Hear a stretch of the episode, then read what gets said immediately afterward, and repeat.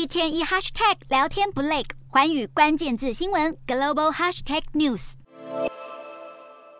南韩流行音乐偶像风靡全亚洲乃至全球，而他们与经纪公司的合约问题，往往会成为广大粉丝关注的重大议题。比如前阵子刚来过台湾的 Blackpink，Blackpink 和所属经纪公司 YG 娱乐八月底合约就要到期，传出其中一位成员 Lisa 因为还不确定是否要续约，造成八月份之后的工作难以安排。虽然 YG 紧急出面澄清，目前续约还在讨论阶段，但还是让 YG 十二日的股价较前一天暴跌了百分之八。其实，南韩演艺圈不少血汗的合约，例如 SM 娱乐公司在实体专辑的销售上，艺人只能够拿到不到一成的收入，其他超过百分之九十都被经纪公司捧走。才刚传出震撼消息的是，天团 Super Junior 他们所属的经纪公司 SM 娱乐宣布，银赫、东海、圭贤三位成员合约到期不续约。不过，这三人还是会继续 Super Junior 的团体活动。根据知情人士透露，银赫和东海预计接下来会成立自己的经经纪公司来包办彼此的演艺活动。虽然这次算是和平分手，不过 SM 娱乐日前在和另一天团处理合约时就闹得不太高兴。而到今年出道已经满十一年的 EXO 也爆出和经纪公司出现合约纠纷。伯贤、闵熙、中大三位成员表示多次向经纪公司要求提供薪资结构相关资料，却没有获得回应。另外，公司还要求他们签订十七年到十八年的长期合约，因为受不了公司总是高人一等的姿态，